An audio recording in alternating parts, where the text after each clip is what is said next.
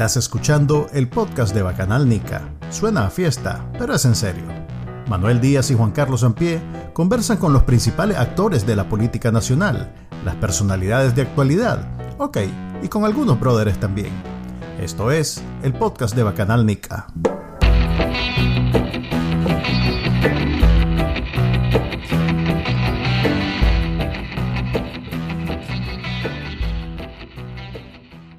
Este es el episodio número 34 del podcast de Bacanal Nica. Les habla Manuel Díaz y me acompaña, como siempre, Juan Carlos Ampie.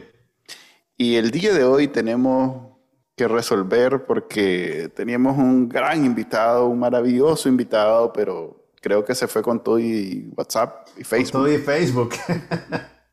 Y entonces estamos. Pero no lo vamos a quemar, no quememos al invitado.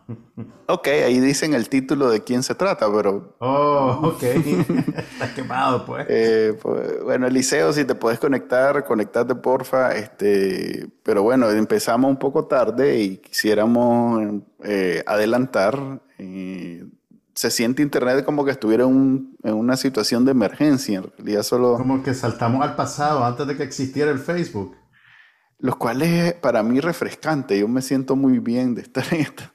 Ahorita. ¿Qué tanto, pero qué tanto usamos Facebook, Instagram y WhatsApp?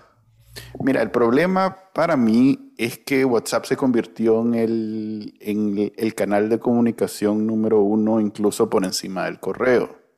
Entonces, tanto en mi vida profesional como en mi ámbito artístico, por ponerle de alguna manera, eh, es WhatsApp la forma uno primera, uno, primaria eh, más importante de comunicación. Entonces, quiere decir en este momento, y el problema de WhatsApp es que te tienen a, como esclavo, pues no, no, no es como antes que vos recibías un correo, lo organizabas tu tiempo y decías... cuando, cuando podías, pues. Sí, cuando vos considerabas y, tenías tiempo, ahora no, ahora llega el mensaje eh, como... Eh, yo mantengo mi teléfono bastante ocupado, entonces inmediatamente le aparece el que me lo mandó como que ya está recibido y yo no necesariamente he tenido el tiempo de revisarlo. Pues.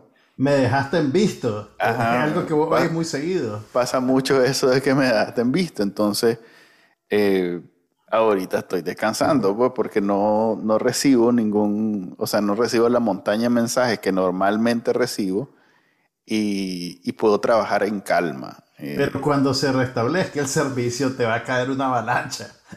Vamos a ver, fíjate que tengo esa curiosidad, si los más están guardando todos los mensajes que no se, que no se han logrado enviar, sí, y van a hacer una sola, un dump pues, de todo, lo van a dejar caer todo de un solo. Lo cual tiene repercusiones técnicas, pues no, no es cualquier chanchada, pues. Mira, yo veo bien raro que esto esté pasando ahorita. Bueno, probablemente no hay ninguna conexión, pues, pero eh, el día de ayer, el programa 60 Minutes publicó una entrevista eh, con una ex ejecutiva de Facebook que presentó pruebas de cómo la compañía sabía que la manera en que administra la información genera desinformación y, discurso de odio en, su plataforma y que cualquier y que eso generaba buen tráfico para ellos y que generaba dinero. Entonces, e, ella lo que está demostrando es que la empresa Facebook tomó una decisión consciente de no regular el discurso de odio y de no regular la desinformación porque le iba a afectar sus ingresos. Entonces, eso, eso ah, por, como Facebook opera dentro de Estados Unidos, eso digamos que lo hace eh, vulnerable a, a acciones legales probablemente. Y el hecho de que una denunciante anónima aparezca físicamente y dé la cara y dé el nombre, le da más sustancia todavía a, la denuncia. Y que al día siguiente pase esto es un poco... Puede ser, fíjate que sí. no tenemos ninguna prueba de que estén relacionados los hechos, pues. Ni quiero ser... Aclaremos, aclaremos que no, que no es andan viendo conspiraciones en todos lados. Pero no, son esas cosas que te hacen pensar, hmm. Ok, definitivamente yo ya había conectado esos dos puntos porque fue un, a ver, cuando comencé a ver el problema en WhatsApp, inmediatamente me metí a los lugares donde yo sé que está la información y lo que vi fue la entrevista de ayer de 60 Minutes. Sí. O sea que eh, las dos noticias más importantes de tecnología del día son con Facebook, lo cual es fuera de lo común porque, porque son bien o sea, son bien grandes los dos temas. Pues, por un lado, que una whistleblower, que su nombre en español sería una informante, pongámosle informante. así, de la cara ante una de las empresas más ricas del mundo, quiere decir que está, está clara de las repercusiones profesionales, económicas que puede tener esto, pero está convencida que tiene tanto razón que no va a salir perjudicada, pues que no está, no está calumniando a Facebook. Es más, la MAGE presentó miles de páginas de prueba que, se, que extrajo cuando se salió de Facebook. Ella era encargada de revisar el civismo dentro de Facebook, en un equipo pues, de civismo. La cultura cívica. Pues, ¿Te acordás cuando, bueno, tal vez no, pero en el colegio nos daban, eh, ¿cómo era que se llamaba? Eh, educación cívica. Educación eh, cívica, que era, casi como hora libre. sí, era, era básicamente saber de los valores y, y, principios del sandinismo. No Entonces, mala gente. Ajá, no, Muy tarde, profe. Muy tarde. digamos que había bastante contenido ideológico en esos tiempos como para llenar una hora de clase. Lo que pasa es que como yo estudié, tuve la suerte de estudiar, bueno, no tuve la suerte. Mi madre se sacrificó para que yo estudiara en un colegio privado. No, no sufrí de, de todas las hazañas de los héroes y mártires del sandinismo que me lo hubieran, me lo hubieran reempujado. En realidad sí está sufriendo las hazañas de los héroes y mártires. ok, pues, pero en, eso, en mi infancia Digamos no que tuve no te indoctrinaron cuando estaba en una edad impresionable. Sí, lo veíamos como así por encimita y como para reírnos, porque en realidad no, no era importante para nuestro currículum, gracias a Dios. Y, y pues no recibimos esa, como decís vos, esa hora de educación cívica no era la gesta del comandante no sé cuál. Entonces era más bien. Yo, yo fui a un colegio pues. de jesuitas, entonces realmente esa clase era más. No se llama la gente. ok. Pero nos están educando los jesuitas. Pues se supone que no debe de ser mala gente, pero bueno. Eh, entonces ella era la, la, whistleblower de Facebook, era una de las integrantes del equipo de civismo dentro de Facebook que es precisamente encargada de, de no de no, que no se fomentara o ver, encontrar. Porque tienen que entender esto. Facebook no es que hay alguien detrás apretando botones, eh, decidiendo qué es lo que vamos a ver todos los que entramos. En realidad es un... Hagan de cuenta que Facebook es una gran selva en donde ya hay un grupo grande de personas que moderan pero en realidad es una gran selva de información. Ellos, al final de cuentas, lo que andan haciendo es tratando de encontrar en esa selva algunos eh, eh, pockets, ¿cómo se llama eso? Algunas... Unos bolsillos. Ajá, como unos eh, puntos o espacios, pequeños o, o, huacas, huacas es la palabra nica, unas huacas de información que puedan ser comprometedoras. Entonces, para, con, todo lo que sucedió en las elecciones de, Estados Unidos cuando Trump ganó, la primera, la única que ganó además, este, eh, los majes eh, montaron esa unidad de civismo y en esa unidad de civismo había buena intención y todo lo demás, pero la muchacha dijo que en cuanto terminaron las elecciones del año pasado, pipic, todo el mundo empacó sus cosas y a la verga. O sea que la, la sección, la, la unidad esa se desintegró y todo lo que encontraron, eh, muy bien, gracias. Eh, dice Mark Zuckerberg en unas declaraciones en el Congreso que no, que se fue, esa información se pasó a otros niveles y que no sé qué, pero que en realidad la unidad se desintegró. O sea, ahí ves la prioridad que tiene Facebook con ese tema.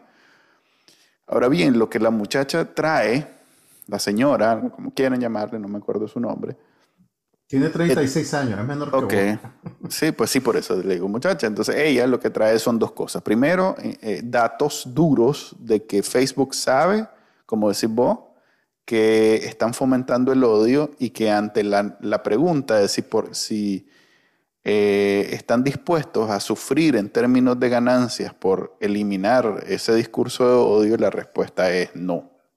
O sea, si, si, eliminar ese odio nos provoca una pérdida económica, no lo vamos a hacer.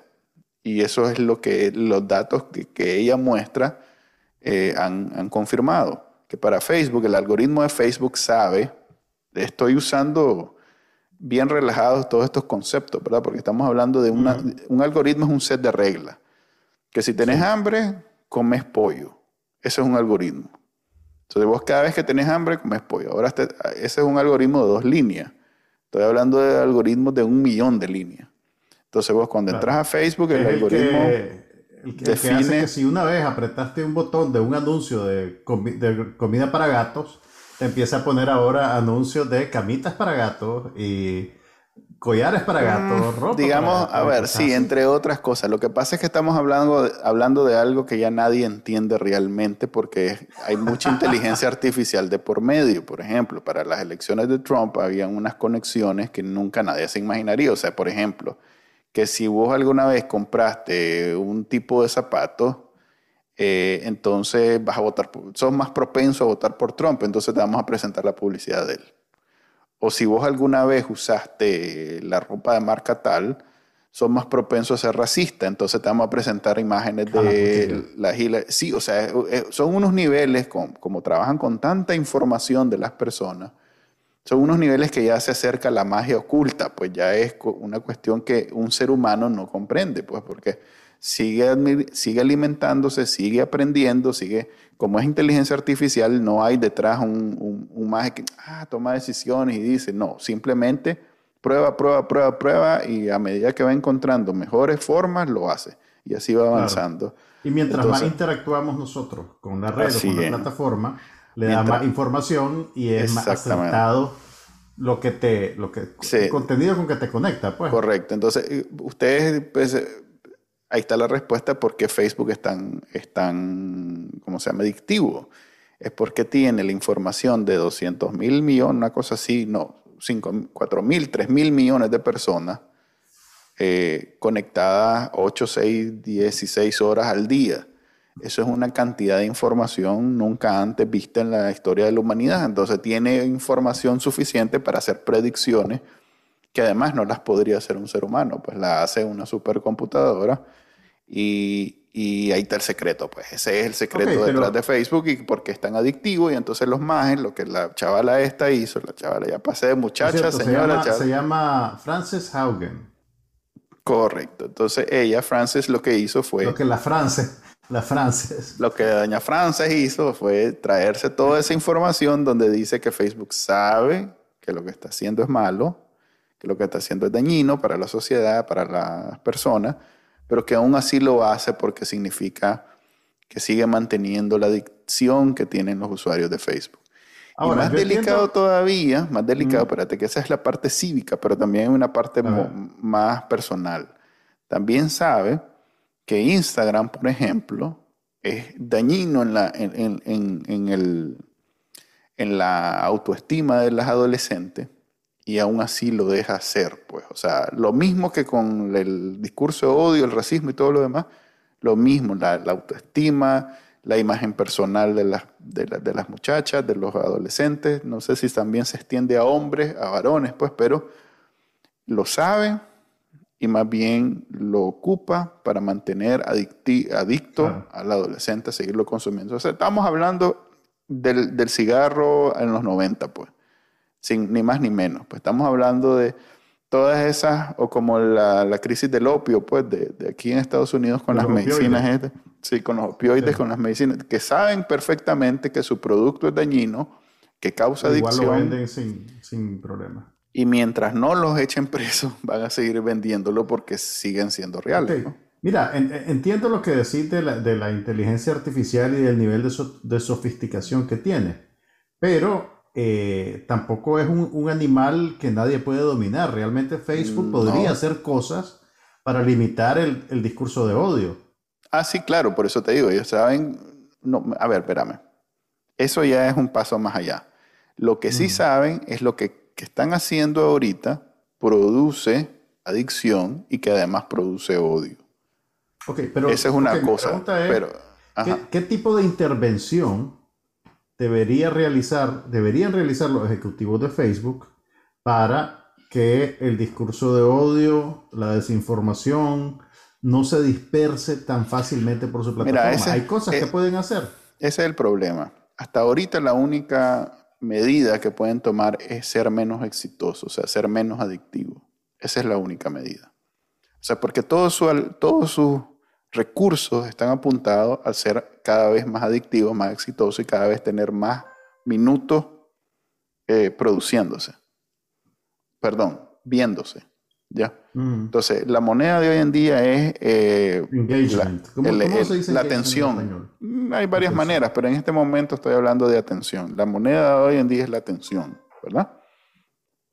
Entonces, esa atención eh, por la que pelea todo el mundo, eh, incluyendo pues eh, nosotros ahorita. Nosotros ahorita, Netflix, YouTube, Facebook, o sea, ahí pelea todo el mundo. Ahí los medios de comunicación, por ejemplo, salieron golpeados porque... Eh, los tradicionales. Los tradicionales, los periódicos, la radio y todo lo demás. El día solo tiene 24 horas y, y digamos que dormís 8 cuando tenés suerte. Quiere decir que vos que sabes matemáticas, ¿cuánto es eso? 16 horas queda. 16 horas. No, las 8 que, trabajas y tenés suerte de tener trabajo. Mm, digamos que esas igual las puedes ocupar eh, haciendo dos cosas a la vez. Eh, tenés 16 horas en las que se pelean Facebook, Google, eh, Twitter, Netflix, Netflix, todo HBO, Instagram. Instagram, TikTok, o sea, hay 16 horas bien cachimbiadas ahí donde todo mundo se pelea por tu atención.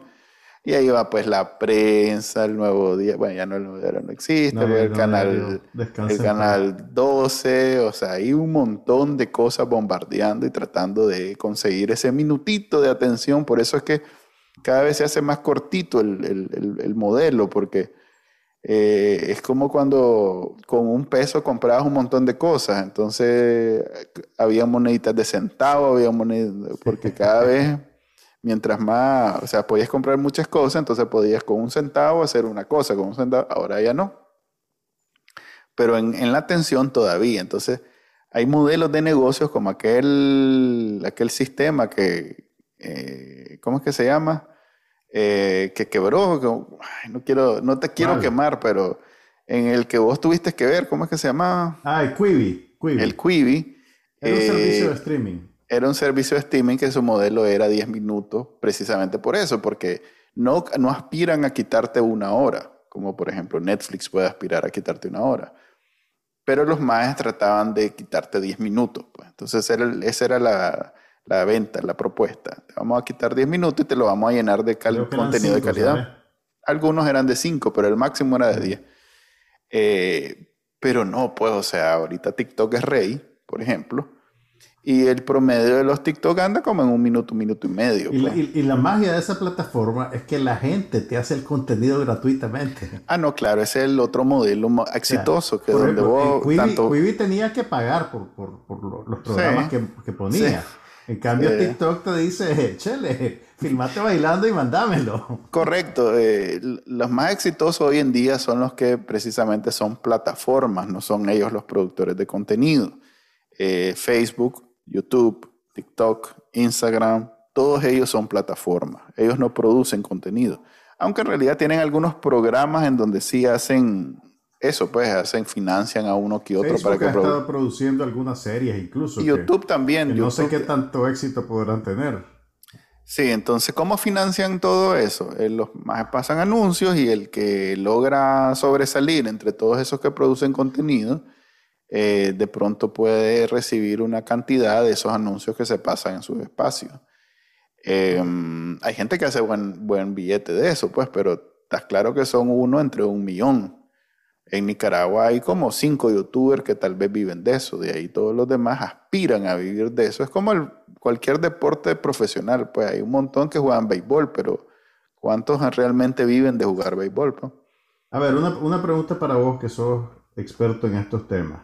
Eh, digamos que uno de nuestros espectadores, oyentes, como sea que, que los querramos llamar, está preocupado por esa noticia sobre la cantidad de discurso de odio y desinformación que hay a través de Facebook. ¿Qué podés hacer para vacunarte de eso o vacunar a tu hijo de esa cuestión? Simplemente no usar la plataforma del todo.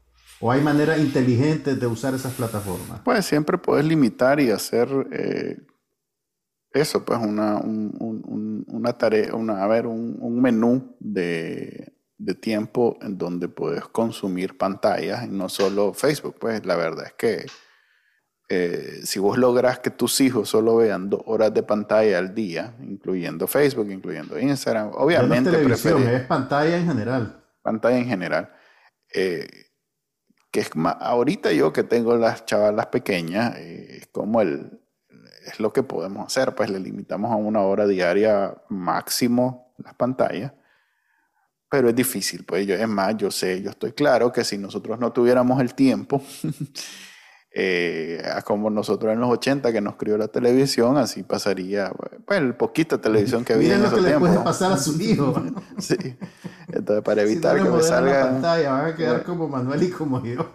sí, evitar que salgan así. Entonces, ahora la, chavala solo ven una hora y el resto del tiempo, pues, eh, lo, lo dedican. Que nosotros tuvimos esa limitación indirectamente, pues no era porque nos limitaran, sino porque eso era lo que había. No había televisión 24 horas. El problema es que hoy si vos querés ver 24 horas de contenido, podés ver 24 horas de contenido. No hay limitación.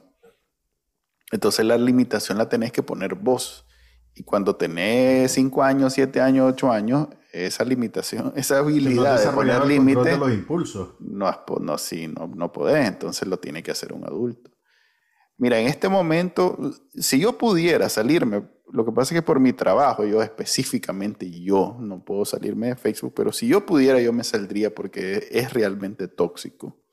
Eh, incluso con, en mi trabajo yo odio usar Facebook, es algo que desprecio, realmente lo desprecio. Un saludo a Mark Zuckerberg, que es uno de los escuchas de este programa. Es que en realidad tiene, a ver, cada vez que yo como profesional hablo con alguien eh, que trabaja en lo mismo que yo y me pregunta, ah, ¿y vos cómo resolves este problema de Facebook? Si es Facebook, asuman de entrada, y hay un problema, asuman de entrada que es un problema que Facebook provocó y que no lo va a reparar.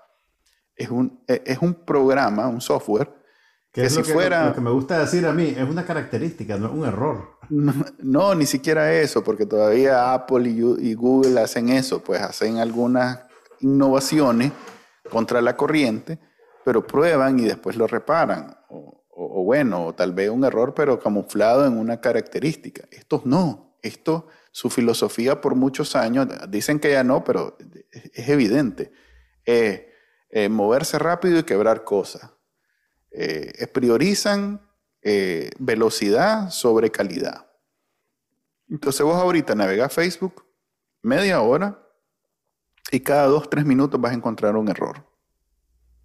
En cualquier otra circunstancia, cualquier otro software, vos decís, esto no sirve, no sé cómo me lo vendieron, ni regalado lo hablando, Estás hablando de un nivel de uso que tiene que ver más con profesionales no, no, no, no, que con consumidores. Con tu nivel de uso normal. Entra vos normal y vas a comenzar. Lo que pasa es que uno comienza a acostumbrarse a los errores, pero entras y hay un error. Entra otro error, otro error.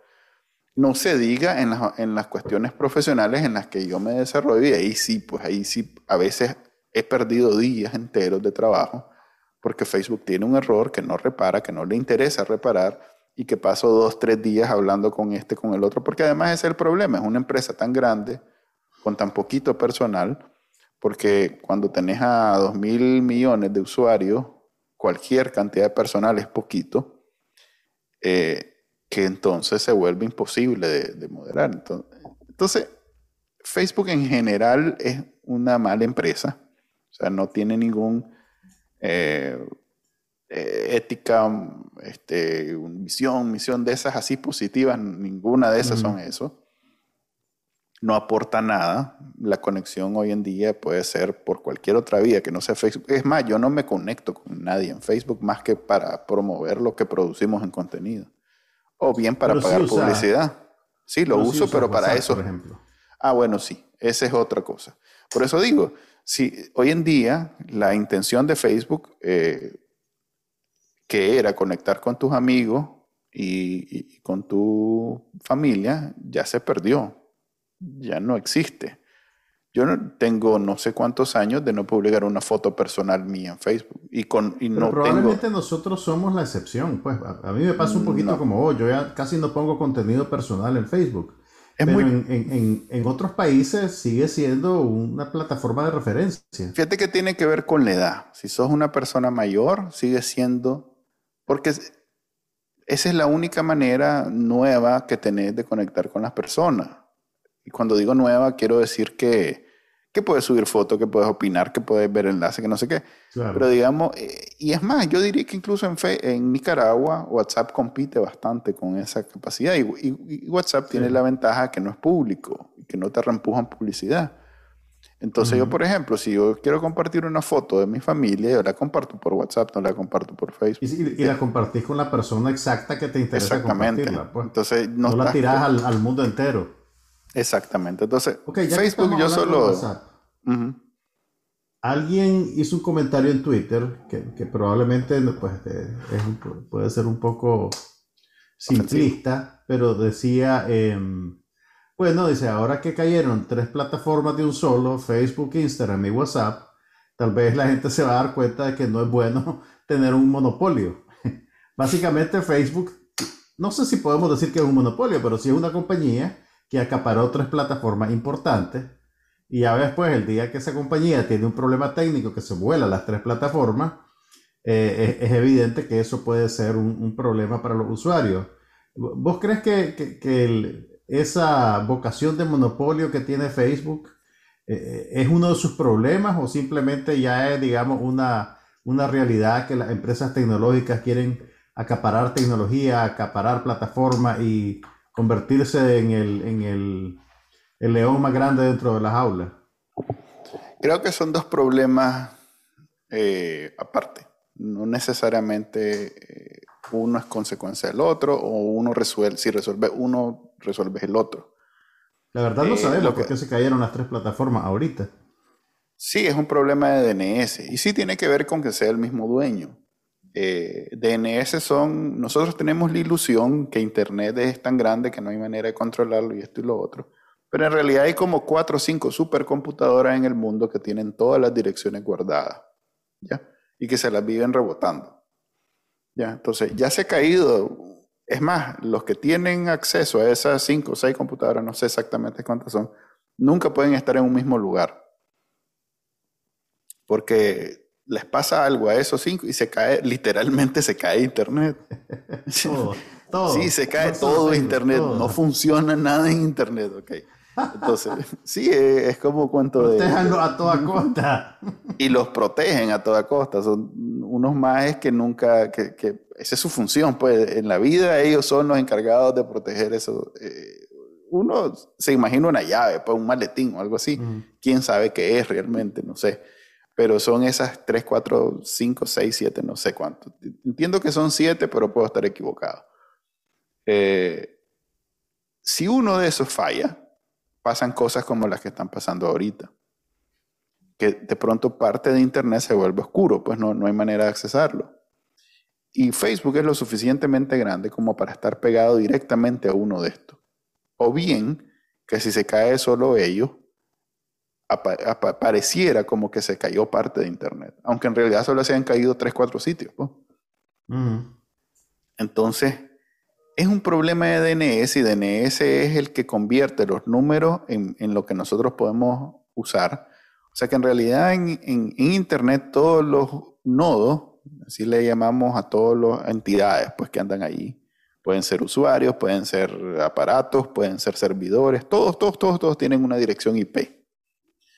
Eh, esa dirección IP eh, es difícil de memorizar porque te imaginarás que son millones y millones y millones de dirección IP. Imagínate que yo para hablar con vos dijera, dame tu dirección IP, te voy a, me voy a conectar a vos.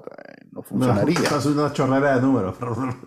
no, pues sería en este caso como 8 o 7 números, pero tendríamos que saber todos los 8 o 7 números de todos los que nos queremos conectar. Entonces, todo el que se quisiera conectar a vos, a esto, tendría que tener el número que estamos usando sería una, locura, pues como los teléfonos, que era más o menos inmanejable si te imaginas que querés llamar a todo el mundo. Pues. Eh, ¿Qué inventamos? Una cosa para convertir los números en letras, palabras. Entonces, por ejemplo, en vez de usar el ciento, no sé cuánto, no sé qué, no sé qué, usamos facebook.com. Y apretar un botoncito donde sale tu cara, pues, por ejemplo. Eh, bueno, digamos que te metes al navegador, metes twitter.com Mm. y ese twitter.com se va a un lugar donde esos son los DNS que traduce ese twitter.com en números, en cuántas direcciones, cuántos servidores responden a twitter.com. ¿Ya? Entonces pueden ser 5, 6, 7 servidores que, que funcionan y hacen que twitter.com te aparezca en la pantalla cuando vos escribís eso y le das enter. Que ya casi nadie hace eso, pues en realidad todo el mundo lo busca en Google y Google lo presenta y vos le das clic a eso y entonces entras. Eh, esos son los DNS y eso fue lo que le falló. O sea que si vos te sabes la dirección IP de un servidor de Facebook, ahorita bien pudieras entrar. Mm. Pero, pues, te lo tenés que saber y nadie. Entonces no miles. fue un sabotaje necesariamente, Puede ser, puede ser, puede ser Puede que ser. después de la... A ver, ¿qué me imagino yo? Que es factible, aunque de nuevo no quiero otra vez la advertencia que no estamos este, informando, solo estamos discutiendo posibilidades. Eh, después de la entrevista de ayer, un grupo de ingenieros en Facebook dijo, hombre, hay que hacer algo para llamar la atención del área de los ejecutivos y hagamos una huelga. Y la huelga perfectamente es dejar caer que no funciona de los DNS. Y si bien no tiene repercusiones, en, o sea, no quemaste nada, no destruiste nada, o sea, solo apretas un botón y vuelve a funcionar, es un área tan sensible. Es como esa tuerquita que hace que el carro funcione. Si vos le quitas una tuerquita, deja de funcionar todo el carro, así tenga todo funcionando. Y le volvés a poner esa tuerquita y el carro vuelve a funcionar. Entonces es como ideal para hacer este tipo de cosas, para decir... Y ahora, el tiempo que Facebook no está en línea es Es tiempo que está perdiendo dinero.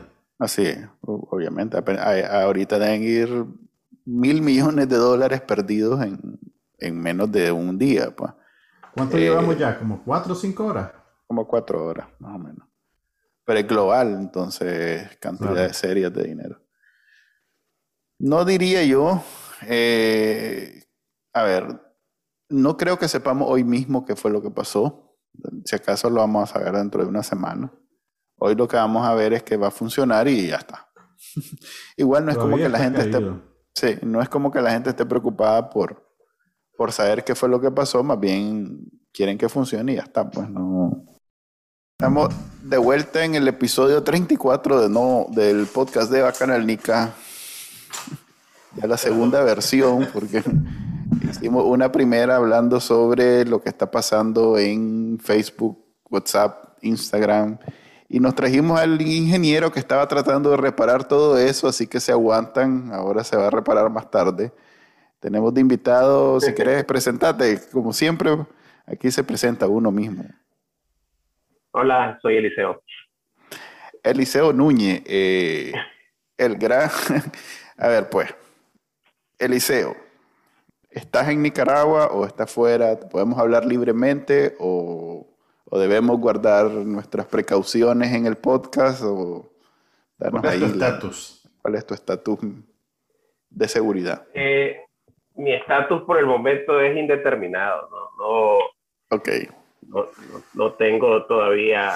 pero no tenés a la patrulla afuera esperando que diga algo para caerte, no, nada de eso. Están esperando que termine el podcast porque son, son así Cuando, educados. termi- cuando termine el podcast, llegan a, a donde solía yo habitar.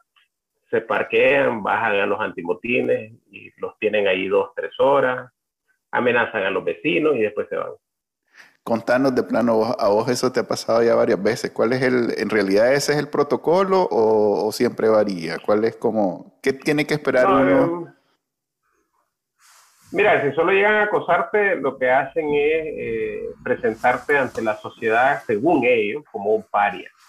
Es decir, sos una persona digna de, de cuidado y que eh, estás haciéndole daño a la sociedad y por eso tienen que llegar a, a ¿cómo se llama?, a vigilarte para que no hagas daño al resto de la sociedad. Y, eso es algo que normalmente lo, lo hacen eh, para amedrentar, pero definitivamente eh, lo que vos sabés es que eh, cuando pasen de amedrentarte ya a hacerte daño, ya son otros, otras medidas. Por ejemplo, cuando llegan a capturar a alguien, no llega una o dos patrullas, llegan cuatro o seis patrullas. Porque ellos en el fondo tienen eh, terror a que alguien defienda a quien están capturando. Y en las últimas capturas, si te has fijado, las hacen de noche, evitan que filmen, evitan un montón de cosas, precisamente porque lo que tienen miedo es de la victimización del, del, capturado, porque lo que ellos están presentando, y es parte de lo, que estamos viendo ahorita, es que eh, el país eh, ha crecido 7% porque están presos los que le hacían daño al país. Esa es la tesis de Ok, aclaremos que esa es la eh, narrativa que no necesariamente es correcta. Pues. No, yo estoy claro, lo que te iba a decir es el 7%, yo no lo creo. O sea, yo, yo pregunto a gente que tiene pequeños negocios y, si hubiera crecido el país 7%, estaría viendo los efectos del, del 7%. Y no están. Entonces, yo creo que definitivamente este, el, gran daño que se le va a hacer al, a la economía del país tiene que ver no solamente con el tema del colapso de, de las instituciones, que eso ya es un daño en sí mismo, sino la falsificación de datos. Eso no te permite ahora tener una planificación real cuando quieres hacer inversiones en el país. Entonces, eh, eso fue un, tema muy serio en el último gobierno de, de, Cristina Kirchner en Argentina. Y hay varios enjuiciados porque falseaban los datos de, económicos de Argentina. Entonces yo soy de los que creo que aquí Ovidio y compañía están falseando los datos del Banco Central. O bien están eh, escogiendo los que mejor les convienen y, las cuentas les dan con los requerimientos que... porque esto viene de arriba, esto no es que ellos por iniciativa propia quieren dar buenos datos económicos, esto es una orden del Ejecutivo y cuando el ejecutivo les dice, mira, mostrame, mostrame mejora económica y ahí tienen que ver la, la, forma de presentar esa mejora económica, pero es tan fácil como, como contrastar con el INS en términos de contrataciones, contrastar con eh, importación, exportación. Eh, yo siempre, yo siempre pongo un ejemplo de cómo es la relación con, con la gente que tiene mucho poder. Eh, yo estaba viendo la campaña de Carlos Iván Juque en Masaya en el año 2000, en el año 2000, las elecciones fueron. Entonces eh, comenzamos a recibir los números de las mesas y eh, no iba bien, no iba bien. entonces, según los cálculos que teníamos ahí cuando entrara el área rural, él debería de, haber, de ganar, como en efecto al final fue, pero por ese, en ese momento íbamos perdiendo por una cantidad pequeña, como por unos 275 votos. Entonces se me acerca una, una, una alta funcionaria, que voy a omitir el nombre del, del, del, nivel central, y entonces me dice, el presidente, que en ese caso era Arnoldo, quiere saber cómo va la elección. Entonces, este, le digo, van mal, los números van mal, pero espero que mejoren en una hora, pues, porque va a entrar el área rural. Entonces, ella se queda callada a la orilla y entonces le digo, pues debería de llamar al presidente y decirle cómo están. Le digo, pues, porque para que no diga que no se le dio la información. Entonces me dice, es que vos no entendés, al presidente no se le dan malas noticias. Ok, está bien. Cuando vaya bien, lo llamamos. Entonces, Mira, una pregunta, Eliseo, ya que ya te tocamos el tema del Banco Central. Hace eh, un par de semanas, creo, em, senadores y congresistas de Estados Unidos interpelaron a sus representantes en el Fondo Monetario Internacional sobre eh, la aprobación de fondos para el gobierno de Daniel Ortega. ¿Realmente qué peso tiene Estados Unidos dentro de la dinámica del fondo? Eh, ¿Puede realmente detener ese tipo de financiamiento o la manera en que la organización eh, está construida limita el accionar de un país en particular, aunque sea uno de los países más ricos? El, poder de veto se le quitó a Estados Unidos en el Banco Interamericano por una reforma estatutaria. Pero en el Banco Mundial y en el Fondo Monetario tienen todavía poder de veto.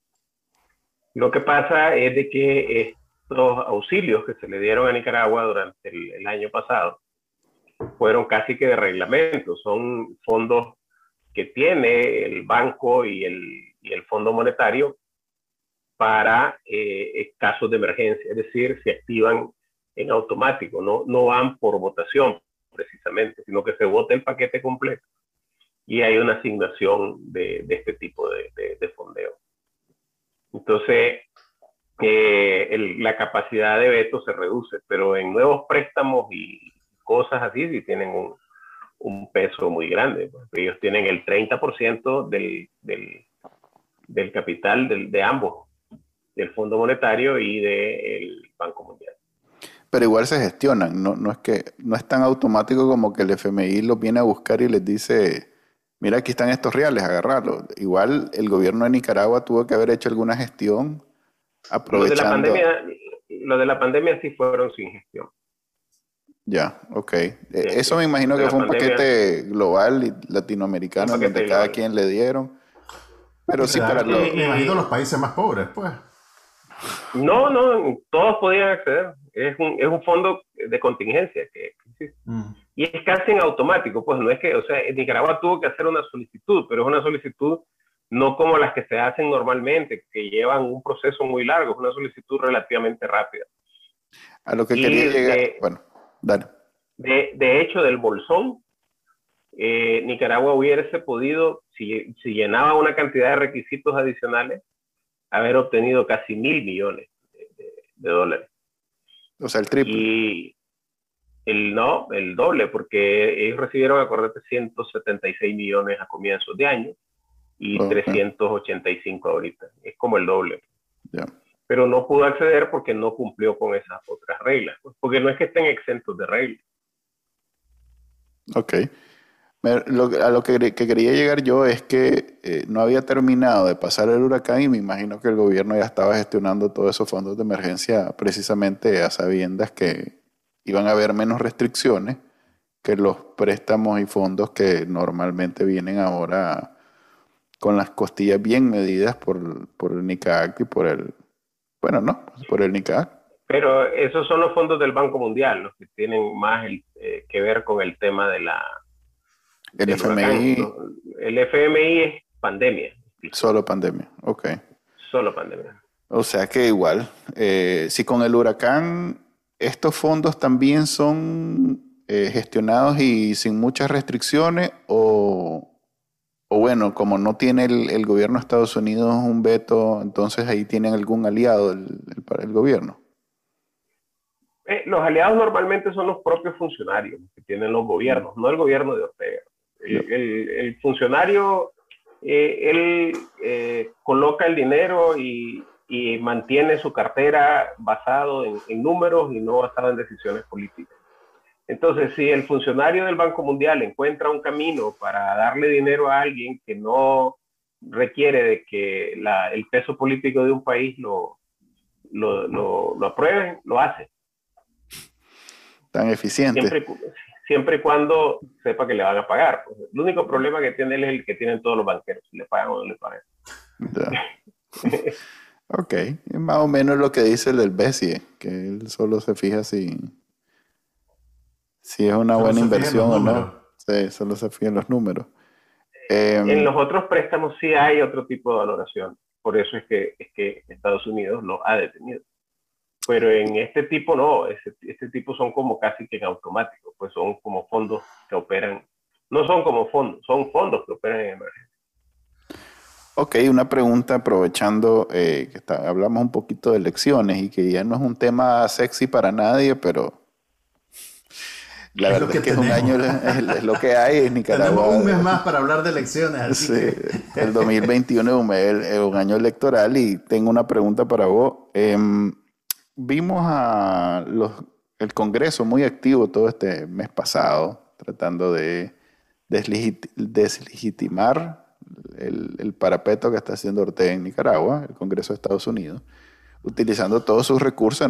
Debo, decir que se pusieron las pilas, pues, o sea, regañaron a la muchacha de, perdón, a la señora del, del Departamento de Estado, precisamente por esos préstamos del FMI. Este, y, comenzó, y, hicieron, hicieron esa carta para... Sí, alguien ahí. sirenas son tuyas o son de, Juan Carlos? Son mías, son mías. Son de Juan Carlos, son ah, del imperio, no, no, no, hay que temer. Solo significa que alguien se accidentó o algo así, ¿no? bueno, yo pregunto. Ok. No está de más. Eh, ok, el, después la carta del, viernes creo que fue de los, de los otros congresistas diciéndole a, Blinken que, pues que hay que no reconocer las elecciones. Eh, el movimiento campesino en Costa Rica fue a la OEA lo mismo. Eh, hay bastante como lobby a nivel internacional para deslegitimar las elecciones y a la vez el gobierno anda por, bueno, Denis Moncada anda por todo el mundo tratando de conseguir gente. ¿Te acuerdas que la vez pasada me, aquí nos reímos porque tenía unas organizaciones todas bien Mickey Mouse? No, y, estableció relaciones diplomáticas con el Chad. Por ejemplo, pues pero la vez pasada nos reímos porque el liceo que se mete el 19 a ver noticias había encontrado que el, gobierno tenía respaldo de organizaciones bien, bien, bien Mickey Mouse, tratando de precisamente de hacer bulto de todos los, los que sí le hacen, eh, no sé cómo decirle, lo apoyan en, en este emprendimiento de elecciones. Ya la semana pasada, el Consejo Supremo. de elecciones, como que fuera carrito de comida. Por eso, es, negocio al final, si tiene un. A ver, la semana pasada, el, esa interrupción. A ver, la semana pasada el, el Consejo Supremo Electoral ya dijo quiénes eran los acompañantes electorales, de nuevo sacando a, una serie de individuos de lo más este, que pareciera película esa donde son antihéroes todos. Pues. Entonces, en vez de dar algún tipo de legitimidad, dan todo lo contrario, pues de viaje se ve, además, desde el momento que es, los invitamos a que nos acompañen, pero que no digan nada y que sean todos a favor del sandinismo. Esa es la presentación del Consejo. Entonces, con todo esto, ¿qué puede, describime cuál va a ser el titular al día siguiente, el 7 de noviembre del 2021. Alguien en algún lado va a decir, grandes elecciones en Nicaragua, el comandante ganó con 90% Cuba, de Venezuela. Abjasia, pues, ocho columnas. yo creo que ya, ya no hay clasificado, ¿verdad? En los periódicos. No, no. Ya ahora es Facebook Marketplace, por lo menos hasta hace tres horas.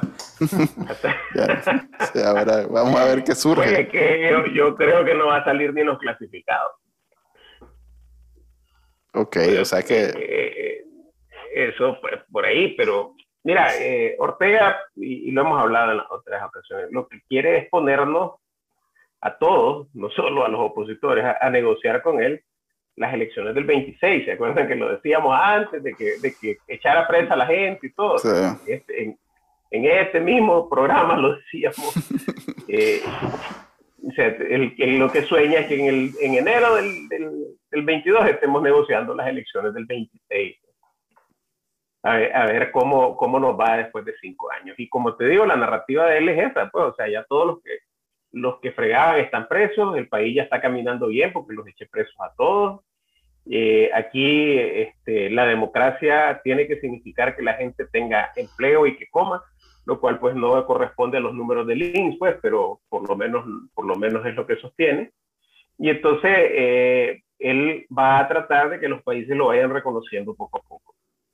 Eh, cree tener de aliado a Lula, que probablemente gane en el Brasil, se ha metido en el pleito argentino. Esa, estos exabruptos no son tan exabruptos, es para ayudarle a la Cristina en su pleito con Fernández, en el, en el, en el pleito argentino.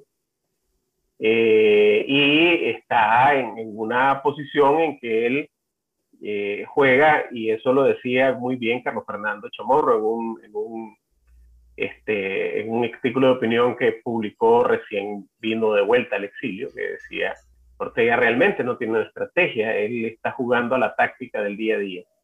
De pronto encuentra una ventana y hace una planificación un poquito más larga. Pero él, él, su, su juego es sostenerse en el poder, o sea, él amanece pensando cómo sostenerse en el poder y todo lo que le estorbe para eso lo va quitando en el día a día. Entonces, eh, él, él, está esperando y eso es muy propio de la gente que tiene poca formación académica, un imponderable. Él, espera de pronto, de pronto que, que, Estados Unidos se derrumbe.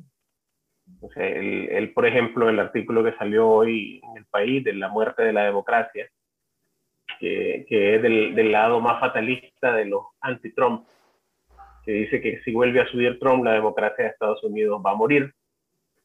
Eh, entonces él, él, debe leerlo con, con una ansia impresionante. Pues.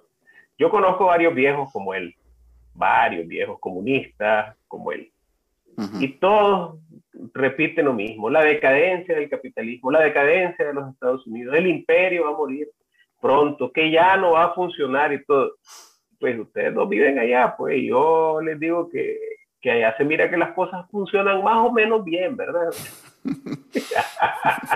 Pues digamos que funcionan mejor que, que, en el Carmen. Eso, eso no es difícil. Pues pues sí, pero, ustedes han estado viendo este, edificios abandonados, eh, autopistas sin mantenimiento, pues porque cuando se va a derrumbar algo pasan esas cosas. Pues. Yo me acuerdo que en los 80, eh, llegar de, de, no sé qué edad teníamos al final de los 80, Manuel, ya fue. Juan Carlos ya estaba más o menos. ya tenía discernimiento, ya. Ya, era adolescente, sí, yo me capié por un par de años del, del servicio. Yo, yo me capié por seis días, exactamente.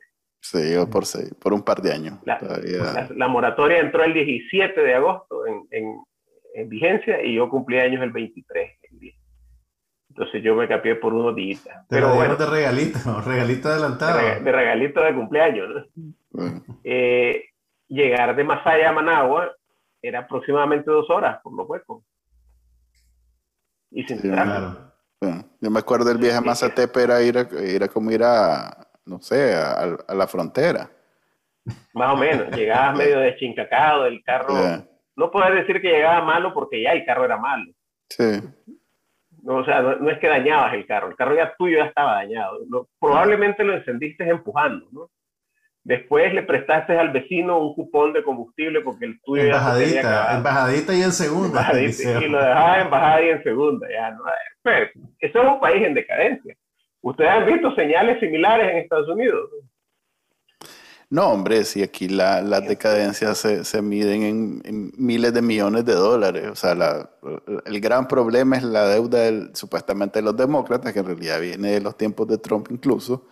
Y eso, eh, de los problemas de primer mundo, pues, de, ala, ¿cómo vamos a hacer para pagar una deuda de un trillón de dólares? Ok, nosotros estamos pensando en cómo vamos a comer que ese es el clavo de cuando te va mal y no pudiste cambiar tu Land Cruiser del año, diferente sí, la tuya correcto, sí. y no, y no pudiste te almorzar. Te vas a quedar un año más, qué paseada. Esto, no es vida, ando, en el ando en un carro del año pasado, esto es horrible, no se puede vivir así. Es horrible. Sí. Entonces, realmente esto es... Dale, dale, perdón. A Daniel se le olvida que, que, que un dicho muy granadino, pues, aquí en honor a los granadinos, Dice que tiene más, dice, un, rico empobreciendo que un pobre teniendo. Así es. Fíjate que... Mira, una, una, una cosa que a esta altura del partido ya solo sirve como anécdota realmente, pues no es algo de mucha consecuencia, pero ¿por qué crees vos que Daniel Ortega no fue a la Asamblea General de las Naciones Unidas después de que lo anunció incluso su, su esposa y vicepresidenta Rosario Murillo? Eh, pues ya cuando al final, en el último día posible, el que apareció fue Denis Moncada. Eh, ¿por, qué se habrá echado para atrás? Además que no le costaba mucho, pues, porque lo iban a hacer vía satélite, por televisión, solo era caminar al, al saloncito de la secretaría donde le plantan la cámara. Y las flores. Y las flores, por supuesto. Pero ¿por, qué, ¿por qué crees vos que no, que no apareció al final de cuentas? Mira, en, en Naciones Unidas en particular no hay sorpresa. Eh, entonces, lo que debió haber hecho el canciller es, ver los ecos que iba a tener el, el, discurso de Ortega y vio que no eran buenos.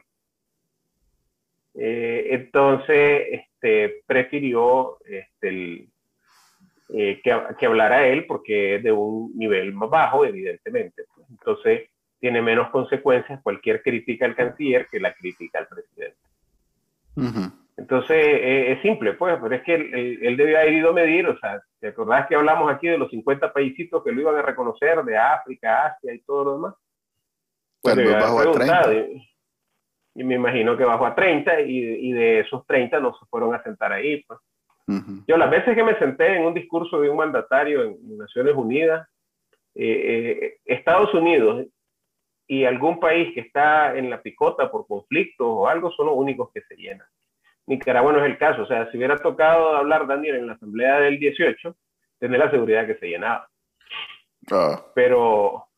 Ah, bueno, de gente de diáspora reclamando, incluso. No, no, o sea, cuando me refiero a que se llene es el, salón, el salón interno, el hemiciclo. ahí solo entra. El hemiciclo, o sea, los embajadores. nada más. Afuera del edificio puede estar, pero adentro no. Adentro solo los delegados y los embajadores. Mm, Entonces, este, eh, iba a ser un discurso sin público, de hecho, el del canciller creo que lo fue, sin público. Lo pusieron a la hora del coffee break. Exacto. Y que lo único que iba a generar era, era crítica. Entonces debió haber medido, hablado con, con, con otros homólogos y al ver que, que, se iba a generar demasiada crítica, entonces eh, simplemente lo, lo, lo, leyó él. Porque eh, ese discurso que dio el canciller es el mismo que dio este, el mismo que iba a dar Ortega. No, no tenían, yo no creo que lo hayan cambiado. Ya. Algunos ajustes para, hablar en primera persona, pues ah. Este, fíjate que, aunque supongo que usted, ni, vos ni Juan Carlos se dieron cuenta, pero el Frente Sandinista empezó su campaña electoral el fin de semana, el domingo. Eh, hoy, tienen una campaña virtual. Ah, sí, pero el domingo los más tiraron eh, tres, cuatro hashtags y yo que mido esas cosas, eh, es impresionante. O sea, hicieron una... Se da cuenta que tienen a mil personas, porque más o menos eso es lo que tienen tirando a, razón de 50 mensajes por hora. Eh, normalmente no ves ese tipo de actividad del lado del gobierno. O sea que los majes este, sí están, no sé para quién, haciendo el esfuerzo de lanzar una campaña electoral. Ahora, una, pregunta para vos, Manuel. Ese tipo de, dinámicas que ya son tan transparentes, ¿tienen realmente alguna utilidad o solo es más del discurso interno para los convencidos. Poder decir, o sea, mira, lo que pasa es que el monitoreo de las redes sociales existe. O sea, los gobiernos lo hacen, las empresas lo hacen. Y, y vos querés saber, si vos querés saber qué fue el, de qué está hablando el país entero y, y las redes sociales para eso, entonces ahí es donde tiene algún valor que diga que toda Nicaragua está hablando de la campaña del frente, pues. Entonces ellos lo venden como que precisamente como no es que un anuncio se pasa y todo el mundo supuestamente lo escucha, sino que es mucha gente hablando al respecto, eh, pretende ser más orgánico y, vender el, la narrativa de que todo el mundo está hablando de eso, o por lo menos una gran cantidad de gente está hablando de eso. Pero vos comenzás a medir con herramientas y te das cuenta que ese todo mundo en realidad son mil. Y que esos mil están lanzando eso a razón de 50 mensajes por, hora. Entonces se te hacen 50 mil que en otro país sería cualquier cosa, pero en Nicaragua sí pesa, pues. Sobre todo en Twitter, que es una red más o menos eh, abandonada en términos de, de usuarios en Nicaragua. Entonces, ya si te toca medir tendencia, entonces en Nicaragua la tendencia es la campaña del Frente Sandinista. Desde ayer, pues, ya tenían rato con otra campaña de vacunación, pero a partir de este domingo empezaron de lleno con la campaña electoral. Y el Chile Grisby eh, hoy dijo que ya empezaron con su campaña y, y, vamos a ver qué es lo que van a hacer en términos electorales. Todo lo que han hecho hasta ahora aparentemente no era campaña electoral. Es hasta ahora que están empezando.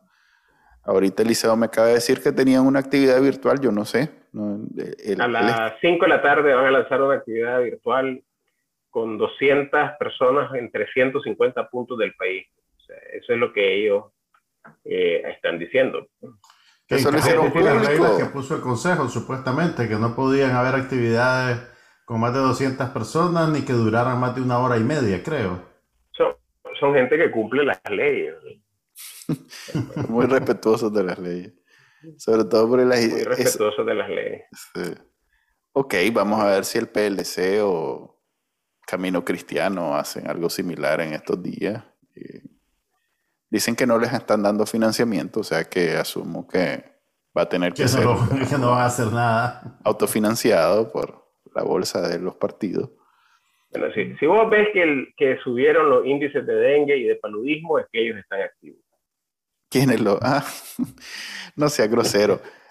¿Cuándo dejaste de ser PLC? El dame el día en el que te, definitivamente te saliste del PLC. Pero, a ver, ¿qué se siente, Eliseo, ver que el partido al que vos pertenecías ahora encaja en este esquema de sancudismo? Pues debe ser, no, debe ser una buena sensación. Es doloroso. Eh, los liberales eh, creemos que, eso, que, el, que, el, liberalismo es más que, que los partidos que hoy lo congloban yo sigo siendo liberal y no, no tengo ningún empacho en decirlo. Yo, yo, soy liberal. No, y el día que, que abandoné el PLC, eh, a ver, fue, todavía yo estuve luchando por, por, un espacio dentro del PLC para las elecciones del 2001, hasta enero, no, hasta julio del 2005.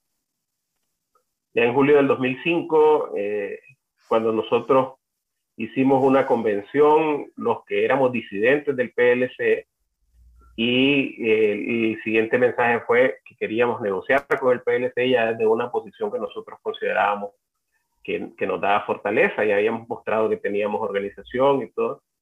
Y nos tiraron las puertas en la cara, pues nos dijeron que no había tal negociación y que ellos iban a ir solos a las elecciones. Y, y ahí pues entonces decidimos nosotros hacerlo nuestro del otro lado, que fue un desastre en todo sentido. Y como yo lo digo, y, hay gente que, que, que me dice que, que, nunca he pedido disculpas, ya estoy harto de estar pidiendo disculpas, hay gente que hasta me dice, ya no lo vuelvas a decir, pues. pero lo digo de vuelta, yo eh, creo que cuando tenés culpa de algo, yo me siento culpable de la división, o sea, aunque haya sido por motivos que, que en ese momento se miraban motivos realmente buenos, pero el, el, tema es que no, no dimensionamos el daño que se le iba a hacer al país con semejante eh, problema de que Ortega volviera al poder. Eh, y eso tenés que pagarlo. Entonces, hay tres cosas que, que se hace cuando los que somos católicos. Dice, cuando vos tenés que confesar tu pecado, tenés que pagar la penitencia y tenés que expiar tus culpas, que son dos cosas diferentes. Pagar la penitencia es el, el, el, el rezar que te pone el Padre, tantos Padres Nuestros, uh y expiar tus culpas es reparar el daño causado, haciendo lo que hace. Entonces, yo creo que, que ya la, la, la, confesión está hecha, la penitencia me fue impuesta, o sea, hay, hay, eh, hay gente que cree que nosotros, los que estuvimos ahí, no, no, debemos volver a la política cada vez que yo abro la boca. Eh, sur, surgen una sarta de ofensas solo por el hecho de haber sido político, no, no por nada más, o sea, no hay nada personal. Pero el reparar el daño causado para mí eh, implica el estar en esta lucha hasta el día que Ortega salga del poder. Simple. ¿Y qué significa y, eso? Ok, dale, continúa. Por formar los nuevos liderazgos. Okay. Es parte de lo, que, de lo que estoy contribuyendo y aportar mi experiencia porque aunque yo tenga nada más 49 años, y que lo digo así porque si fuera futbolista tendría rato de estar retirado, pero cuando sos político, los 49 años es como la mitad de tu carrera. Es, es, es, bien diferente, pues, o sea, sí. Uh -huh. Entonces, en que, aunque yo no esté en edad de retiro político, eh, sí ya me he ido en varios huecos y puedo decirles dónde están, porque lo que no entienden muchos es que cuando nosotros le decimos, te vas a ir en un hueco, no es porque nosotros tengamos el mapa donde están los huecos, sino porque ya nos fuimos en él y ya nos quebramos los pies en ese hueco. Entonces ya sabemos cuánto duele. Entonces yo eh, puedo trasladar esa experiencia y, es lo que estoy tratando de hacer. Y tratando de ver cómo se junta, eh, tener la mejor unidad posible de la oposición. No aspiro a una unidad monolítica porque seríamos el frente pero la mejor unidad posible de la oposición es algo que yo creo que deberíamos de tener.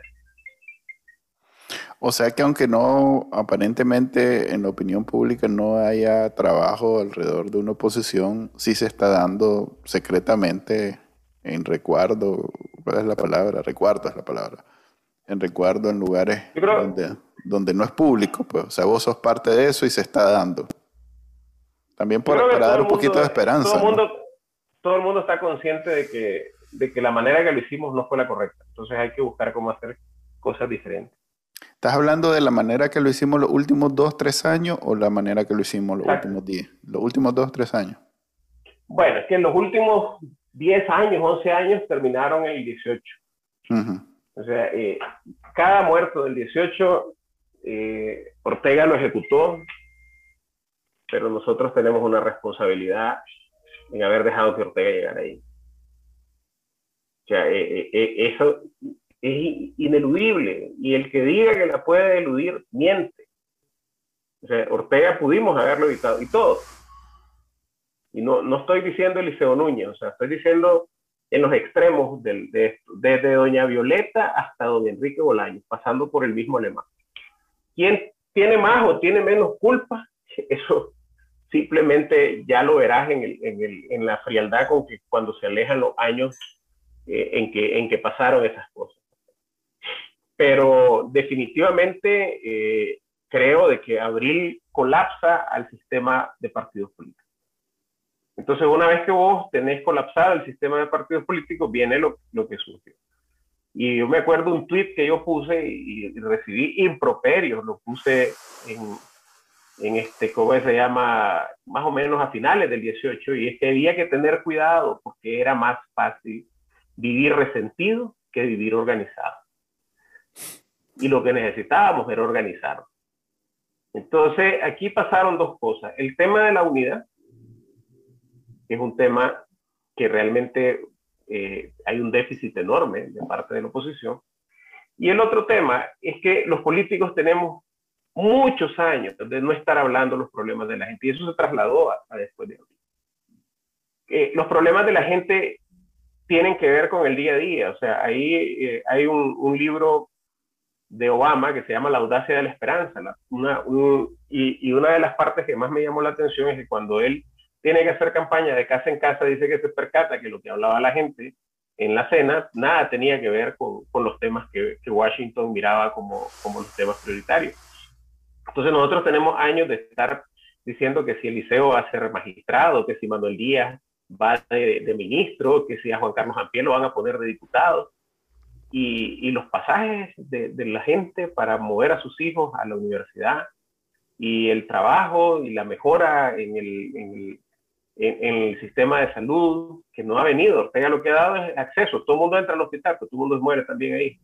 La mejora en educación, las mejores oportunidades, el, la, gente necesitando dinero para sembrar. Esas son las cosas que tiene que hablar y, y este, esta etapa de la oposición careció, solamente hablamos del resentimiento, Ortega, que es bien fuerte, y yo lo entiendo, pero a la gente hay que darle esperanza, o sea, hay que decirle que, que, la, la, que Ortega puede ser sustituido por algo mejor que él, o sea, por algo mejor y que viene de este lado, porque el principal argumento de Ortega es que nosotros somos un montón de perros y gatos incapaces de plantear una solución para el país, y que él sí la tiene. Entonces, si vos ves la cobertura que hace el, los medios oficialistas de la jornada de vacunación, hay mucha gente que, pues, obviamente han sido entrenados para decir esto, pero varias personas terminan diciéndote que ningún otro gobierno te hubiera dado la vacuna. Pues vos y yo sabemos que eso es mentira, pero lo, lo, repiten con tanta frecuencia que obviamente, pues, un discurso eh, dirigido. Mi punto es, Ortega... Eh, está siendo exitoso en esa campaña de propaganda de hacerle creer a la gente de que él es el único gobernante capaz de preocuparse por, por el pueblo? Yo no creo que sea exitoso en términos masivos, pero sí está radicalizando su base. Y, y, hay que recordar algo, que Ortega lo que necesita son 5 a 10 mil hombres dispuestos a morir y matar por él. El resto no importa. Entonces, él, él, con la radicalización de su base sí gana en ese sentido. no creo que, sea masivo, porque la gente, hombre, vos, salís a, la puerta de tu casa y te das cuenta que te faltan tres vecinos.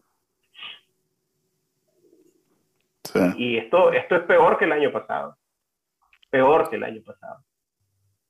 Yo, yo recuerdo el año pasado, yo estuve encerrado 45 días y se juntó que yo tuve COVID, mis hermanos, mi hermana tuvo COVID con su esposo, después mi papá, que fue gravísimo. Y entonces en todo eso eh, hasta da a pesar, pues, porque el, muchacho de la farmacia que nos llevaba las medicinas, vos sabías que, que, corría un gran riesgo, el que, el que acarreaba medicinas de un lado a otro y todos lo pedíamos por, por, por transferencias, por pagos electrónicos y todo hasta llevarlo. Entonces, eh, yo salí 45 días después y me di cuenta que tres vecinos míos se habían muerto. Ni siquiera me di ah, cuenta, no hubo vela, no hubo nada. Y hoy me dicen de que no son tres, son seis, son siete los vecinos que se han muerto en eso. Yo, yo les digo, es tan dramático esto que, que cuando mi papá se fue a la casa, porque él llegó al hospital y decidió irse, porque dijo de que él no quería morir solo, gracias a Dios se salvó, los tanques de oxígeno que nosotros conseguimos fueron de dos amigos de la familia que se habían muerto. Ah, o sea, e, era, o sea, sí, sí, e, e, es, duro, es duro verlo desde esa perspectiva y, y, y, entonces si ahora vos multiplicas eso por dos, por tres, es lo que estás viviendo. Y entonces yo no creo que la gente esté creyéndole a Ortega cuando está viendo que los muertos caen a su lado. Pero él está radicalizando su base, esa, base eh, que, que le está inyectando odio eh, es peligrosísima y es un problema para el país, porque yo, yo siempre he dicho que cuando salgamos de Ortega, la fractura en la fibra social del país va a ser tan grande que vamos a tardar años en recuperarlo. Yo oigo gente de este lado que cree de que hay que desollar vivos a los sandinistas. Y, y ese discurso en algún momento puede volverse popular, que es lo peor. Y yo no creo que eso sea la solución de este país. Yo, yo soy de los que creo que la solución de este país es ofrecerle prosperidad al país, que somos capaces de tener oportunidades para todos y crear una institucionalidad que sirva aún para quienes hoy andan confundidos apoyando a Ortega. Definitivamente va a haber gente que va a tener que pagar por sus culpas. Pues. E, eso, para que pueda surgir un mejor país, tiene que pasar pero no es la masa sandinista, no es al sandinista del barrio que lo vas a ir a sacar y lo vas a echar preso, como fue lo que hicieron en los años 80 con el somocista. No, no es esa la manera de solucionar las cosas. Pero ahí es donde yo te, pues tal vez te, te da algo de esperanza. a mí me da, eso es lo que yo pienso, que más allá de toda esta hipérbole en la que yo mismo participo, eh, porque pues no, no dejo de tener mi resentimiento estando fuera de Nicaragua, pero yo recuerdo que a diferencia de los 80 y los 90, se dio una integración bastante civilizada. Eh, es más, las cuentas que se hacen ya desde, estos tiempos hacia atrás, fue el mismo Frente Sandinista matando contras en los, en los 90. O sea que Nicaragua, que no, la Nicaragua no sandinista no es tan asesina como las Nicaragua sandinista. No, para nada. Eh, pero, pero sí hubo algo que, que, no hemos logrado hacer como sociedad. Lo vimos como parias. Muchos de los secretarios políticos del frente actuales van a defender hasta morir a Ortega porque se quedaron muriéndose de hambre. Cuando, porque es cierto, no los matamos, no los perseguimos, pero nadie les daba un trabajo, nadie los quería ver tenían pena de decir que eran sandinistas. Y hay que trabajar para que eso no vuelva a suceder, porque eso va calando el odio, va calando el odio. Y ahorita está en, el inverso este odio, va calando en la gente nuestra, porque ellos están haciendo cosas peores. Va a ser más difícil eso, va a ser más difícil eso, tal vez Eliseo ahora, que tenemos la masacre del 2018 tan fresca en la memoria. Dificilísimo, dificilísimo y, el, y el que llegue al, gobierno por parte de la oposición eh, la va a tener difícil porque va a tener que salir muy impopular y a nadie le gusta salir impopular porque eh, tenés que llegar a reconstruir la fibra social. Tenés que llegar a decirle a gente que, que es cierto que alguien va a pagar por, por, sus hijos muertos, pero que no van a pagar todos los que creen que, son los culpables. Porque no, no le podés hacer pagar, por ejemplo, y es parte de lo que hace el frente actualmente, con ese del que aplauda las sanciones, el que, por decir algo, pues el que le disparó a, a este, ¿cómo se llama? A un muchacho, no le vamos a poner nombre por respeto a ellos, a cualquiera de los muchachos que murieron. Ese sí tiene que pagar diferente, pero va a haber una madre que quiera que pague el sandinista del barrio que llegó a hacerle burla de que le mataron al chavalo, porque no hubo. Entonces, vos tenés que tener un tratamiento diferenciado. Lo que hizo fue una estupidez realmente, pero no se merece por eso este, ir a la cárcel y, y podrirse en ella. Pues, o sea, e, es un, es un tratamiento diferenciado, pero el resentimiento más fresco que vas a tener quizás sea con quien llegó a burlarse de la muerte de tu hijo, no con quien lo mató. Además que ese lo conoces porque es de tu barrio y lo, lo llegó a hacer y el otro tal vez ni sabes quién es. Entonces, sí, no, yo entiendo perfectamente. Dificilísimo. Va, a ser, va a ser complicado y, y hasta yo mismo eh, me encuentro a veces con la... Yo digo que mi filosofía es que si no anduviste montado en una Hilux matando gente, pues la verdad es que se puede hablar tengo amigos sandinistas que hoy en día defienden al comandante y que son sandinistas a, conciencia, pues no, no es que nieguen los 300 muertos ni, ni los presos políticos ni nada, simplemente piensan que así se juega la política en Nicaragua y que a ellos les toca ahorita y probablemente después le toca a los otros, que los otros ya hicieron todo esto. Entonces, toda esa gente que no deja de ser cínica, pues, eh, algún tratamiento de reconciliación tendrá que haber, pues, o sea, no... hay buena parte de la población que hay que rehabilitar. Sí, hay que reeducar y rehabilitar y... ¿Y cómo hace eso sin que suene como la revolución cultural china, que fue un desastre también? Con democracia. Con democracia. Fíjate que yo, yo una frase que siempre le dije a mis estudiantes es que eh, de, derecho constitucional y, de, teoría general del Estado y el derecho. Una democracia es tan sana como tan seguro se sienta el, miembro de la minoría. La persona de minoría se tiene que sentir segura. Y entonces, ¿qué es lo que pasa? La democracia que solo beneficia a las mayorías, de, en realidad deja de ser democracia. Prácticamente es como una guerra a través de los votos.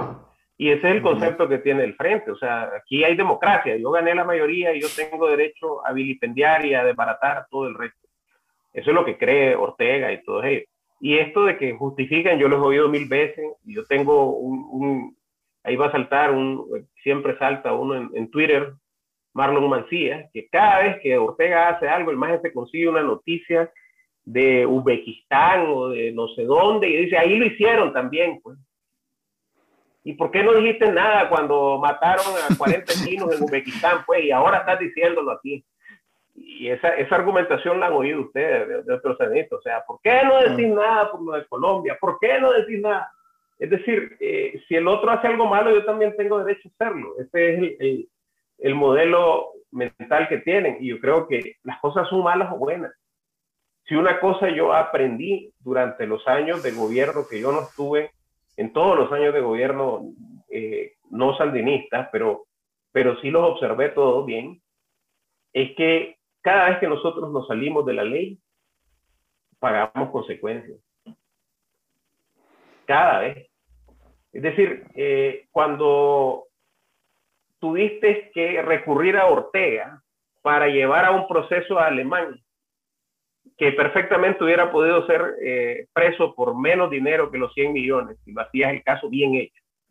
Pero como quisiste armar algo sumamente mediático, entonces el, tuviste que recurrir a Ortega, porque eh, tenías que negarle un montón de cosas. O sea, cosas tan básicas como recusar al juez. O sea, el juez puede no ser recusado, no ser separado de la causa.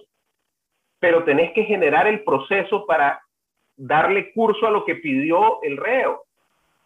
Y vos viste cuando él recusa a, la señora esta que después terminó en Diriamba, no me acuerdo, no es la Juana Méndez, la otra señora. Sí, sí. Y la señora le dice, no, no hay recusación. Gertrudis No hay recusación y no hay. Entonces, eso que hiciste por una causa buena, que fue el tema de acabar con la corrupción, ahora cuando Ortega lo hace, lo hace magnificado, lo hace multiplicado por 100. Y entonces, entonces, entonces vos decís, ¿y qué está pasando? Y entonces, no, pues, pero ya, ya lo hiciste en el pasado creyendo que era bueno. Y te puse un solo ejemplo. Te voy a poner un ejemplo del otro lado. Cuando, cuando en el sistema electoral el PLC se quedó con la alcaldía de Granada se la, para quitárselo a los conservadores, todo el mundo celebró, pues, que en los liberales, porque está bueno, pues, que le hayan quitado, a Arnoldo y los demás le hayan quitado la alcaldía a, a, Nicho Cuadra, que fue el que ganó. Y entonces, ¿qué? Después el Frente te quitó 42 alcaldías y... Y vos no empezaste. Entonces, aquí tiene que quedar bien claro de que la ley la tenemos que seguir independientemente que no nos gusten los procesos. Es una de las cosas que vamos a tener que aprender, que no porque la causa sea buena, poder buscar un, un, atajo para llegar al, al, lugar más rápido.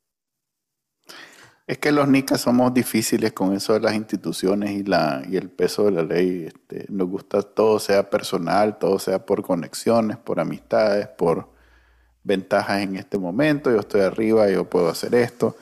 Eh, es difícil. Yo en algún momento escribí como no encuentro en ningún momento de la historia cuando nos, hemos podido abstraer como sociedad y darle el poder a alguien que no sea una persona, pues que, como en, sociedades como esta de Estados Unidos, donde la ley es la que pesa y es la que decide y, y a veces hasta hay controversias como con Trump, que decía que él era más que la ley, pero al final a lo que él llamaba el deep state tenía peso y se hacía lo que decía la ley.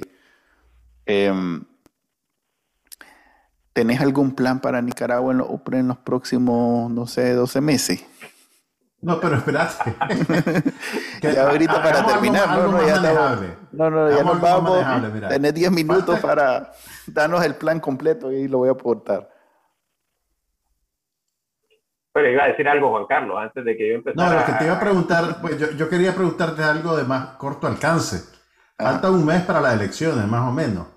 ¿Este tiempo es un compás de espera? ¿Es tiempo muerto? ¿Cómo debemos vivir estos treinta y pico días que nos quedan? Yo creo que, que, Ortega mató la elección desde que empezó, desde el primer candidato que echó preso, mató la elección.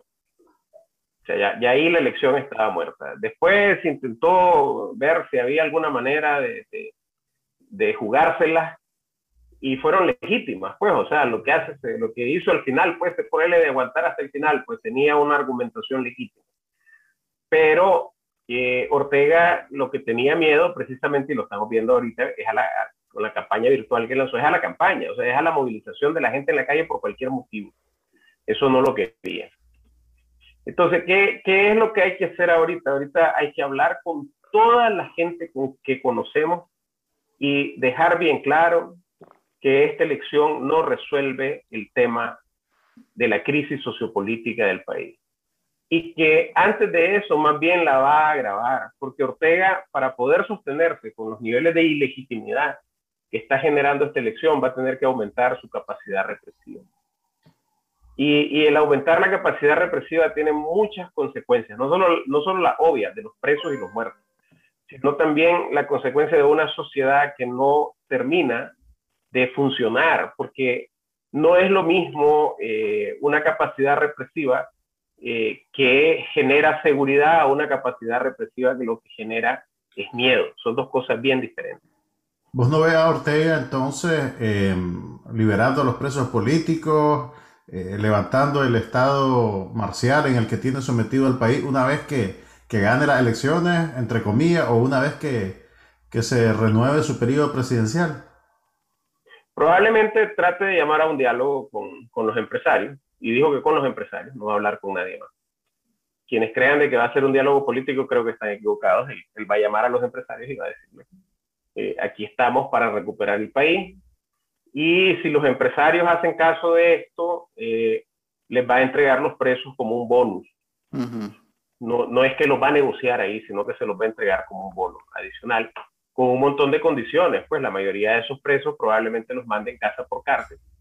Evidentemente, eh, entre estar ahí donde están y estar en la casa hay una gran diferencia.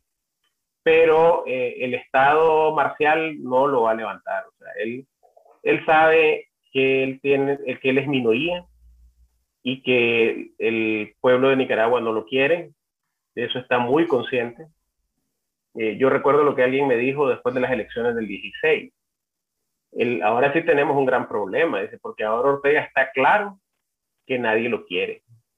Hasta antes del 16 él podía creerse el cuento de que, de que la gente había venido queriendo. Pero que había una salida electoral todavía. Sí, cuando nadie lo llegó a votarle en el, en, el, en el 16, ahí se percató de qué tamaño era el que lo rechazaba. Y entonces él comenzó a prepararse al menos mentalmente para eh, sostenerse en el poder a troche y moche.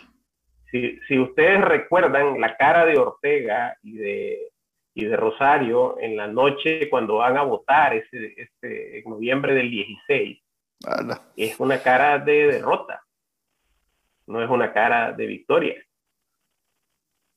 Estaban impactados por el vacío y por eso es que ahora redujeron las mesas y todo para que se mire más gente en la fila, pues, y vas a ver que la, concentración de los medios de comunicación oficialistas va a ser que, la gente fue a votar masivamente y que eligieron al comandante.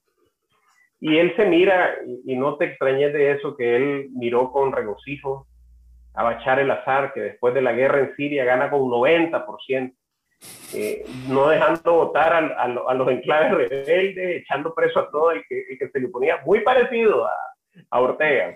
como, como Saddam Hussein también, que ganaba con el 98, una cosa así.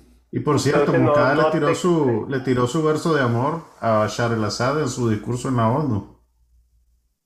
Sí, entonces no te extrañes que Ortega gane con el 90%. No te extrañes. 90%. Hasta ahora mi cálculo anda en el 75%, en mi mm. cálculo, pero...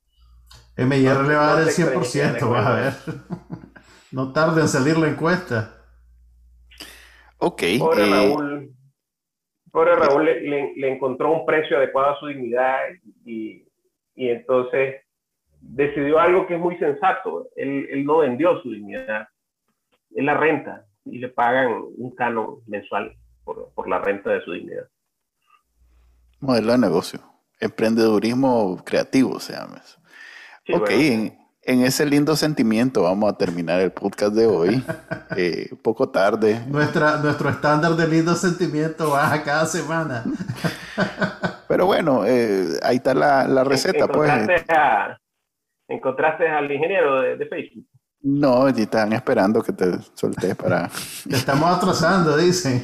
Sí, está todo el mundo con el WhatsApp parado, a ver, esperando que, que guste. Ok. Eh, dice, dice, que se fue, que no es asunto de que, de que tiene problemas, que se fue. hay, hay mucha historia, la verdad es que debe ser un problema mucho más complejo del que nos imaginamos. Eh, lo lindo sería que pasemos una semana sin Facebook ni WhatsApp, por lo menos para mí. Por lo menos para mí. No, hay tan Signal y Telegram. Gracias, Eliseo. Nos vemos. Gracias, Eliseo. Nos vemos en el podcast de Bacanalnica la próxima semana, el lunes, ya saben, una PM en vivo. Y bueno, hoy pues salió esta doble versión. Pero gracias, Eliseo, ya nos diste la receta. Hablar con todo el mundo y decirles cómo estas elecciones son completamente ilegítimas. Es más, no va a, no va a ir nadie a votar eh, de mentira y que el mundo sepa, y aunque Daniel Ortega su esfuerzo de venderlas como grandes y numerosas y masivas, no es cierto. Nos vemos, te lo dejo acá. Hasta la próxima. Este fue el podcast de Bacanal Nica. Compartilo, déjanos una reseña y enseñale a tu abuelita cómo escucharlo. Te lo va a agradecer. Suscríbete en Spotify, Apple Podcast, Google Podcast y por supuesto, también puedes escucharnos en bacanalnica.com. Hasta la próxima.